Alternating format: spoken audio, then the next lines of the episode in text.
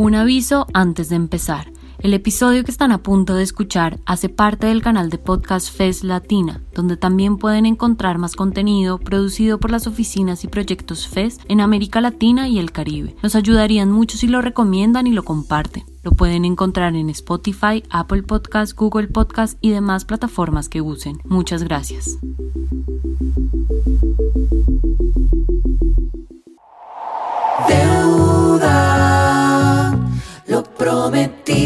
Es deuda. Muere un testigo, uno de cientos de miles que cargas a tu cuenta. Hola, soy Frank Cantamuto, economista. Y esto es Lo Prometido es Deuda, un podcast de la Fundación Ebert para entenderla a ella, protagonista central de la historia argentina, la deuda. Conversaciones con el Fondo Monetario Internacional. He anunciado un blindaje internacional que nos saca del trigo y crea una plataforma extraordinaria para el crecimiento. que nadie sabe cómo se va a hacer para pagar en el año 2020 la formidable deuda en el sentido de que el préstamo de facilidades ampliadas pedirle al Fondo Monetario que la deuda era insostenible en Argentina. La deuda externa es un meollo que lo asocio con los 30.000 detenidos desaparecidos. se podría entrar en una re- renegociación de la deuda externa. Qué lindo es dar buenas noticias. Capítulo 3. ¿Quién la maneja? Como contamos en el primer episodio, la deuda es un mecanismo para financiar los gastos del Estado. ¿Les cuento un secreto? Todos los países del mundo toman deuda. Pero por supuesto, no todos los estados tienen la misma capacidad de financiarse. Para empezar, hay diferencia entre qué monedas se consideran fuertes en el sistema monetario internacional y cuáles no. Valen lo mismo que los papelitos del estanciero. Te lo vas a tener que meter en el culo, Marquitos. Los países centrales tienen monedas robustas, importantes, que sirven dentro de sus fronteras, pero también en el resto del mundo. Estas son apenas un puñado. Y si no las conocen, vengan, acompáñenme al gimnasio donde entrenan, que se las presento. Aquella verde, imponente, sonriente y lustrosa es el dólar. Hey, what's new? La que está subiendo y bajando un continente con sus manos se llama euro. Guten Tag. La que está tomando un tecito con anabólicos es la libra esterlina. I would like a cup of tea, please. Y aquellas dos que están practicando artes marciales son el yen y el yuan. ¿Y dónde está el peso argentino? Bueno, digamos que va a otro gimnasio. Las potencias mundiales tienen monedas fuertes porque las respaldan en capacidad tecnológica, productiva, diplomática y militar. Y al revés de como piensan los neoliberales, Si usted va a poder estar todos los meses del Estado imprimiendo billetitos, a la larga, esta emisión monetaria va a tener un aumento en el nivel de precio, va a generar un aumento en la pobreza y usted va a tener que volver a pensar en gastar plata para atender a los planes sociales para la gente que quedó en la pobreza por el salto en el nivel de precio. su fortaleza no es porque estos países no emiten. Más bien al revés, emiten como locos. Porque sus monedas tienen demanda no solo nacional, sino también internacional. Básicamente, estos países financian sus gastos dándole a la impresora. Pero es así, imprimen, imprimen y no paran de imprimir. Una verdadera tempestad estalló en el mundo financiero de Estados Unidos. Los gigantes de Wall Street, Lehman Brothers y Merrill Lynch cayeron este fin de semana. Cuando en 2008 se desata una crisis financiera a escala mundial, Estados Unidos, para salvar a sus bancos, aprobó un paquete de ayuda de 700 mil millones de dólares. Por su parte, la Unión Europea clavó unos 750 mil millones de euros.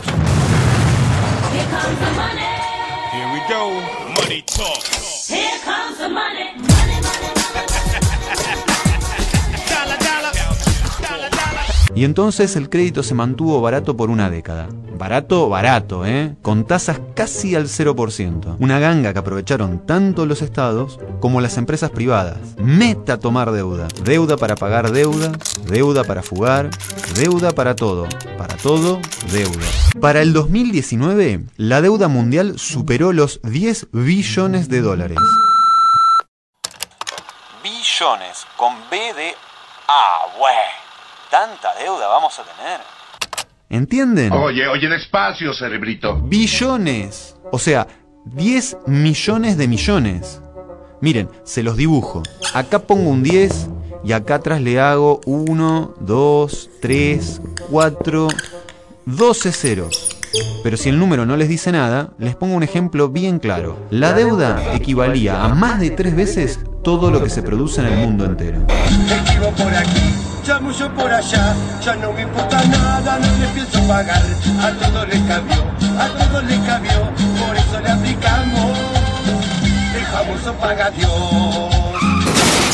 El. El 40% de estos 10 billones se generó en la última década gracias al crédito barato. O sea, en la crisis en que estamos ahora, el mundo entero está más endeudado que antes. Acá está el mundo y todo esto de acá abajo es deuda. Apenas haya problemas para pagar, Y esto se va a controlar. Por eso, al mundo entero le preocupa la negociación de la deuda argentina, porque atrás de nosotros viene haciendo cola casi la mitad del mundo. Sí, posta, casi la mitad de los países del planeta pidieron condonación o moratoria de deuda con los organismos multilaterales. Es que apenas se encarezca el crédito por problemas para cobrar, puede pasar la del shock Volcker. Pero para todo el mundo.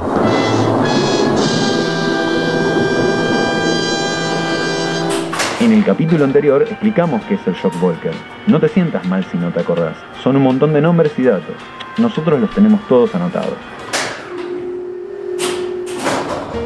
Los países periféricos pueden financiarse con sus propias monedas, pero como estas solo funcionan adentro de sus propias fronteras, digamos que tienen un rango de acción más limitado. Para recurrir a financiamiento en el mundo, los países periféricos tienen que endeudarse en moneda extranjera, o sea, plata de otros países.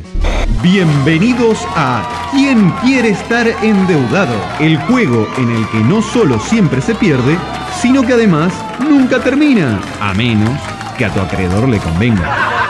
La cosa funciona así. De un lado, nuestro participante, al que vamos a llamar país de la periferia. Del otro, los que ponen las reglas, los dueños de la ruleta, o sea, los países centrales. Cuando un país de la periferia pide dinero a un país central, este se lo presta, pero en su propia moneda, la moneda del país central. O sea, moneda fuerte, robusta, importante. Por lo tanto, cuando el país de la periferia tiene que devolver lo prestado, no lo puede hacer con su propio dinero, ya que la moneda del país de la periferia es chiquita, débil, pequeñita. Una cosita así, medio que da pena. ¿Y entonces cómo hace? Bueno, es sencillo. El país de la periferia tiene que conseguir moneda del país central. Pero ¿y entonces cómo hace? El país de la periferia puede, por ejemplo, exportar y vender al país central para que éste le pague en esa moneda fuerte, robusta, importante en la que se endeudó. Para eso, eso es, mar- eso es maravilloso lo que contás, Carlito. Sí, Fanta, te estoy diciendo que el país central no solo te presta, sino que después te compra lo que sea que exportes para que le puedas pagar en su propia moneda. Pero para comprarte lo que vos exportás, te pide que antes vos le compres lo que él exporta, que suele ser más caro, nuevo y lindo. Te tiene en la palma de su mano. Si la deuda está en pesos, es más fácil de resolver, porque la economía argentina funciona en pesos. Se recauda o se emite y se paga. Si está en dólares o en euros, la economía tiene que conseguir esas monedas, por lo que además de producir y recaudar, necesita vender a otros países que le paguen en dólares o en euros. Aguas frescas que están baratas. Qué bien, qué bien, qué bien, chavito. De modo que ahora te dedicas a comerciante. ¿A comer qué? A comerciante, al comercio. No, yo me dedico a vender aguas frescas. Por eso, chavo, eso es el comercio.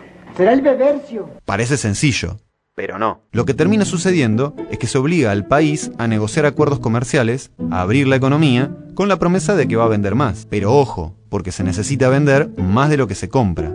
Hay que tener Superávit comercial.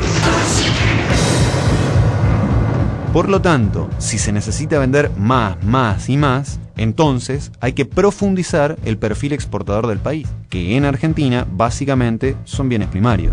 Por lo tanto, la deuda está vinculada a la expansión del agronegocio y la megaminería. Porque si hay que pagar la que se debe, no hay tiempo de pensar en volverse un país industrial o exportador de tecnología. Hay que vender lo que hay. Y que sea ya. Pero esperen, porque falta lo mejor. En realidad, lo peor. Para que no les caiga mal, se los voy a decir después de que se relajen escuchando un gatito ronronear.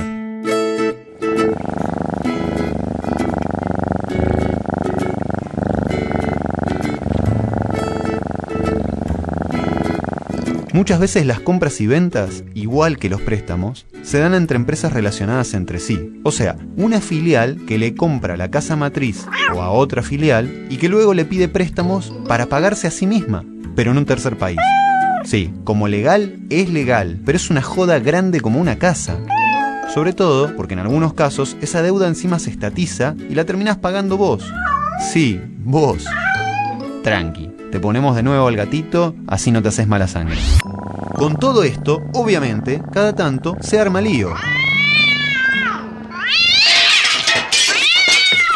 De un tiempo a esta parte, para cubrirse ante eventuales reclamos, la deuda se emite bajo jurisdicción extranjera. Esto quiere decir que, si hay problemas con los pagos o lo que sea, en lugar de resolverse en tribunales del país deudor bajo las leyes de ese país, se rigen por las leyes y los tribunales de otros países. O sea, un Estado soberano se somete a resolver sus diferencias con acreedores bajo las leyes de otro Estado. Dos de los lugares más usados para resolver estos líos son Londres y Nueva York. Wonderful news. ¿Les suena el juez del Distrito Sur de Nueva York, Thomas Griesa? El juez Griesa. El juez Griesa. Tomás Griesa. Juez Tomás Griesa. Del juez de Nueva York, Tomás Griesa. Tomás Griesa. El juez Tomás Griesa. Para Tomás Griesa. Del juez Tomás Griesa. Tomás Griesa. Tomás Griesa. El juez Tomás Griesa. Los países pueden tomar deuda de muchas formas. Una es que un Estado le preste a otro. Este tipo de deuda recibe el nombre de deuda bilateral. Los Estados acreedores, los países más ricos, se reúnen en un espacio conocido como el Club de París. Club que se formó en 1956 por un problema que tuvieron para cobrarle a la Argentina. Maradona, Messi, la negra Sosa, el dulce de leche, el colectivo, el asado y la deuda. Todo nuestro, papá. Pero la deuda bilateral no suele ser la más importante. La más tradicional es con los bancos. Desde la Edad Media, los bancos prestan platita a los países. Sí, los bancos y la Inquisición nacen en la misma época. Datos, no opinión. Barclays, Deutsche Bank, Citibank, Morgan Stanley, Credit Suisse son algunos nombres de los grandes bancos que se involucran en prestarle a estados. Pero como vimos en el episodio 2, el peso de los bancos como prestamistas directos perdió importancia a partir de los años 90. Desde entonces, las estrellas en el cielo de las deudas son... Las deudas emitidas con. Para entender cómo funciona esto, vamos a pedirle a Candelaria Boto, economista, docente, coordinadora de Ecofeminita, que nos candesplanee. Es una característica no solo de Argentina, sino sobre todo desde 2008 para acá, que los estados toman cada vez más deuda en forma de bonos o títulos públicos. En ese sentido, se le pide al, sector privado que se financie los gastos de los estados. Desde el punto de vista de los acreedores, ellos compran esa deuda, eh, esos bonos, eh, justamente porque entienden que hay una oportunidad, porque el precio y el, rendimiento que, ofrecen esos bonos en ese momento les cerró. A partir de, de 2018, cuando se evidencia que el, que el, modelo que se estaba llevando adelante tenía un límite muy finito, o sea, en 2018 se, se, cierran esa posibilidad de seguir endeudándose, cambian eh, las expectativas, se muestran los límites de ese modelo que duró un poco más de dos años. Eh, entonces ahí, hay un hay una corrida, bueno, hay, hay, varias corridas cambiarias, pero también hay una corrida en contra de, de Argentina, de, pensar que entonces el país no se va a poder hacer cargo de todas sus deudas y en ese sentido, bueno, eh, todo lo que vivimos desde 2018 para acá y ahora con la reestructuración de esa deuda, entendiendo que la Argentina no puede pagar el total de todo ese proceso de, de endeudamiento. En ese sentido, eh, la Argentina tiene una, bueno, tiene la crisis del 2001 bastante reciente, pero también todo lo que fueron las reestructuraciones 2005. 2010 y 2014 con los fondos buitres.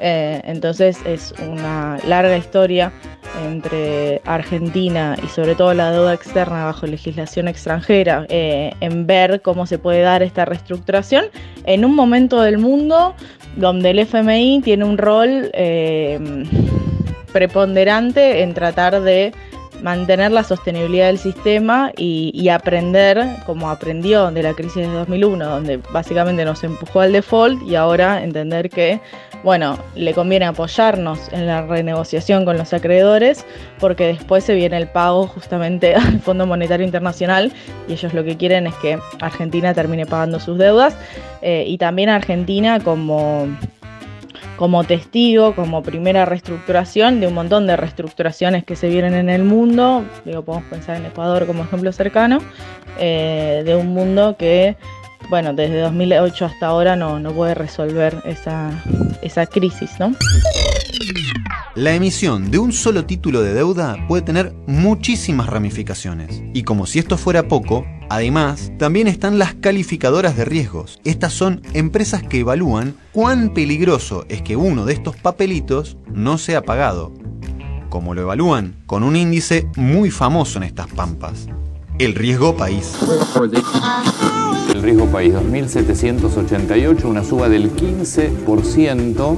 Volvió a subir el riesgo país, está en 837 puntos. Ay Dios, casi 2800 el riesgo país. El riesgo país ayer llegó, subió por las nubes.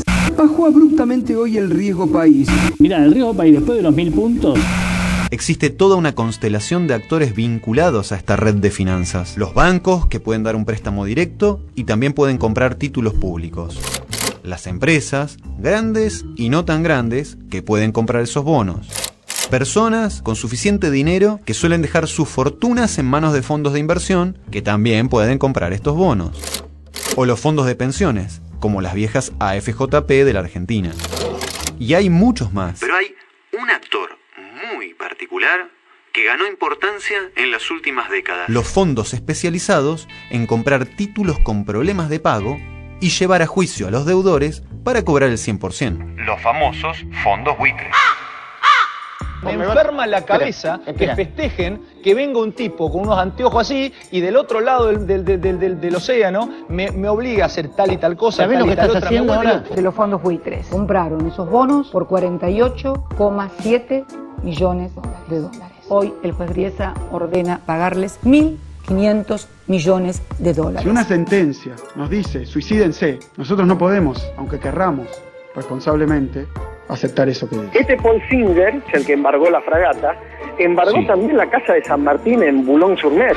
Pero esto fue tan solo un adelanto. En el próximo capítulo vamos a conocer a los buitres con más detalle. Luego de la Segunda Guerra Mundial y en los años 50, a partir de los acuerdos de posguerra, nacen los organismos multilaterales de crédito más famosos. Vamos a saludarlos. Hola Banco Mundial. Hola Banco Interamericano de Desarrollo. Hola Fondo Monetario Internacional. ¡Iceberg a la vista! En los países más pobres, los préstamos de estos organismos tienen mayor peso, pero en las economías medianas o grandes no son tan influyentes. Y es que, aunque suelen prestar a tasas de interés más bajas y sus créditos suelen estar asociados a proyectos de inversión concretos, lo que ocurre es que suelen incluir también condiciones de políticas bastante problemáticas. Para muestra, sobra un botón. Y en este caso, un rápido vistazo a la relación de nuestro país con el Fondo Monetario Internacional. Para eso vamos a invitar a Noemí Brenta, doctora en economía, docente de la UBA e investigadora de CONICET, que de esto sabe un poco. Es autora de algunos libros como La Argentina Atrapada, Historias de las Relaciones con el FMI e Historia de la Deuda Argentina, de Martínez de Oz a Macri. El fondo es un espacio para, teóricamente, para coordinar cuestiones como qué monedas se usan para los pagos entre países, ¿no? Por ejemplo, Argentina no puede pagar una importación desde China o desde Estados Unidos en pesos argentinos, tiene que pagar en dólares. Entonces el fondo se ocupa de eso, qué monedas se usan para los pagos entre países, cómo hacer para que los tipos de cambio sean más o menos estables y también se ocupa el fondo de qué tienen que hacer los países con problemas para afrontar sus pagos al extranjero el consejo del fondo ante cualquier déficit de este tipo de pagos al exterior, que se llama problemas de balance de pagos, siempre es el mismo. Ajustar y reformar la economía, que tiene problemas, a gusto del gran capital. El fondo también puede prestar moneda de uso internacional, pero a cambio exige condiciones. Por ejemplo, abrir las importaciones es un absurdo porque al país le faltan dólares y el fondo obliga a que se compre más al exterior. Bajar el gasto del Estado, bajar los salarios, del sector público principalmente, pero el sector privado imita, bajar las jubilaciones, subir las tarifas de la energía, ¿no? de la electricidad, de los combustibles, del gas, bajar las inversiones públicas. Y, esto lo vemos, lo vemos hoy, no es del pasado, lo vemos hoy, por ejemplo, en los programas que tiene Ecuador. ¿no? Hace poco, muy poco, Ecuador en plena pandemia hizo todo este tipo de ajustes, ya venía con grandes protestas de su población. También el fondo exige aumentar las tasas de interés, lo que favorece a los bancos y, en suma, dar mayores privilegios al sector privado, pero no, no a las pymes, no, no a las pymes, sino a las multinacionales, sobre todo norteamericanas. Cuando un país recurre al fondo, queda atrapado en un ajuste infinito que empobrece a la mayoría de la población y también debilita la soberanía. A fines de los años 80 se hizo conocido el llamado Consenso de Washington. Un paquete estándar de medidas o recomendaciones para los países deudores que estaban en crisis, sugerido por el Banco Mundial, el FMI y, oh caramba, qué casualidad, el Departamento del Tesoro de los Estados Unidos. ¡Son siempre los mismos! Todos, todos, toditos con sede en Washington, D.C. Si quiere saber cuáles son las recomendaciones del consenso de Washington, presione 4.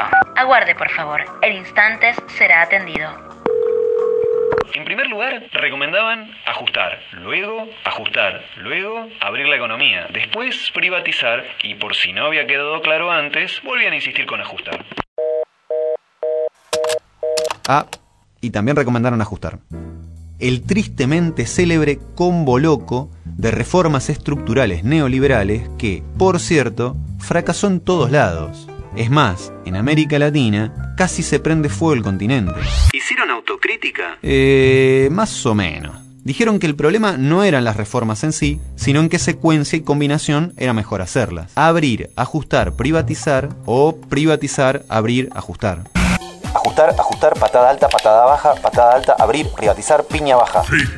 Soy Francisco Cantamuto y esta fue la Fatality del Consenso de Washington para nivel X. Espero que les haya gustado. Chao. En 2004, el personal técnico del FMI señaló, así medio como al pasar, que capaz le habían pifiado con las recomendaciones que le hicieron a la Argentina en el 2001. Un toque nomás.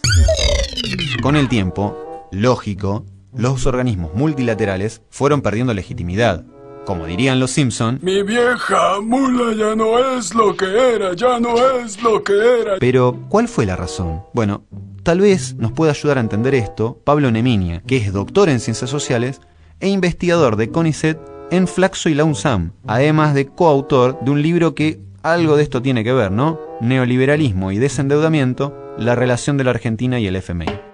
El estallido de la crisis financiera del 2008, más que un impacto, fue un impulso para el Fondo Monetario. Cuando se produce la quiebra de Lehman Brothers, el fondo estaba sin clientes. Recordemos, los países en desarrollo no, le pedían prestado, aprovechando la bonanza derivada del boom de las materias primas y con un libreto de, reformas fuertemente deslegitimado por las críticas que había a su fallida intervención en las crisis financieras sistémicas de finales de los 90. En ese proceso, también el Fondo Monetario lo que hizo fue profundizar un proceso de reformas de sus, de sus condicionalidades que ya había empezado en los primeros años de la, de la década del, del 2000, que generaron algunos cambios significativos y otros cambios que son más bien discursivos, que nos llevan hoy a tener un organismo que no es el mismo de la década del 80 y del 90 en algunos aspectos, y que en otros aspectos sí muestra continuidades. No obstante, han habido algunos cambios que vale la pena destacar. El primero, el fondo ha reconocido la importancia de que los países tengan cierto espacio para hacer adaptaciones a los acuerdos. Se ha corrido un poco de esa caricatura de, la implementación de un mismo libreto copio-pego en todos los países y ha aceptado que los países tengan cierto margen para secuenciar las reformas o priorizar algunas sobre otras. En segundo punto, las medidas de ajuste van acompañadas del desarrollo progresivo de pisos de contención social, piso de protección social.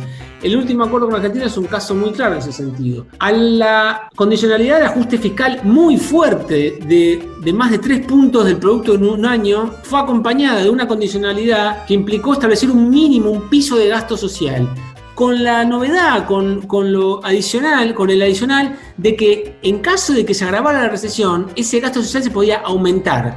Pero el control de la torta, el poder de veto, sigue en manos de Estados Unidos. De veto, con B corta, bucodental. La potencia norteamericana pretende mantener su hegemonía como si el mundo fuera el de 1944. Mucho, mucho más no cambió. Ah, sí, se enfrascó con que si le damos más crédito a las mujeres, la desigualdad entre géneros se reduce y encima los países crecen más. Pero mejor eso lo dejamos para otro capítulo. ¿Por qué Estados Unidos debe utilizar 90% de los recursos del mundo? Argentina debe devaluar su moneda para pagar sus deudas.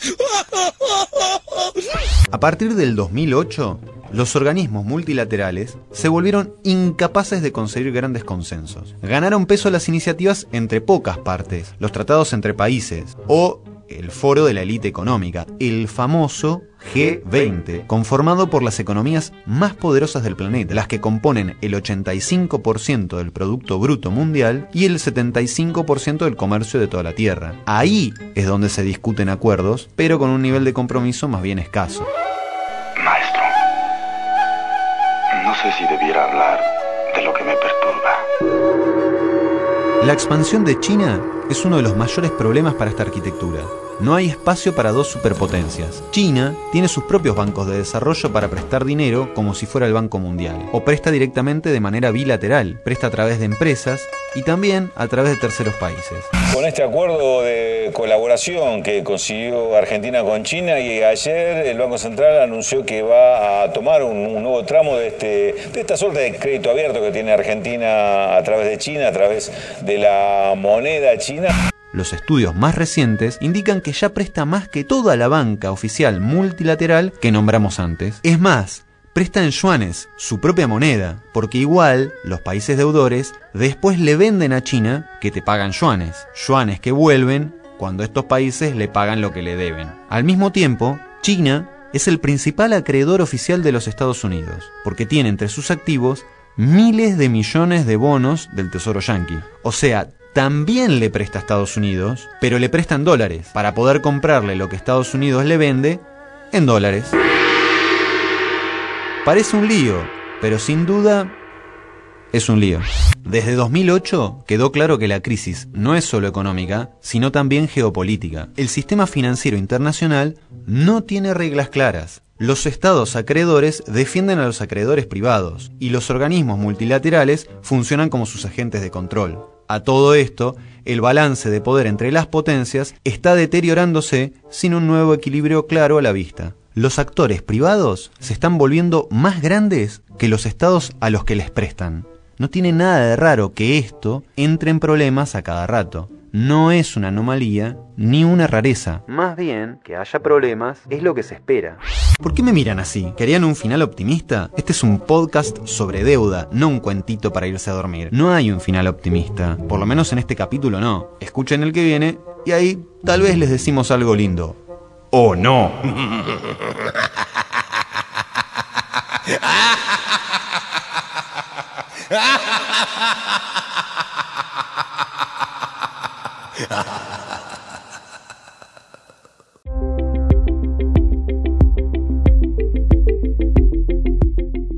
Muchas gracias por llegar hasta el final. Si les gustó, nos ayudaría que lo compartan. Recuerden que este episodio hace parte del canal de podcast FES Latina, donde también pueden encontrar más contenido producido por las oficinas y proyectos FES en América Latina y el Caribe. Nos pueden encontrar en Spotify, Apple Podcast, Google Podcast y demás plataformas que use. Les esperamos en un próximo episodio.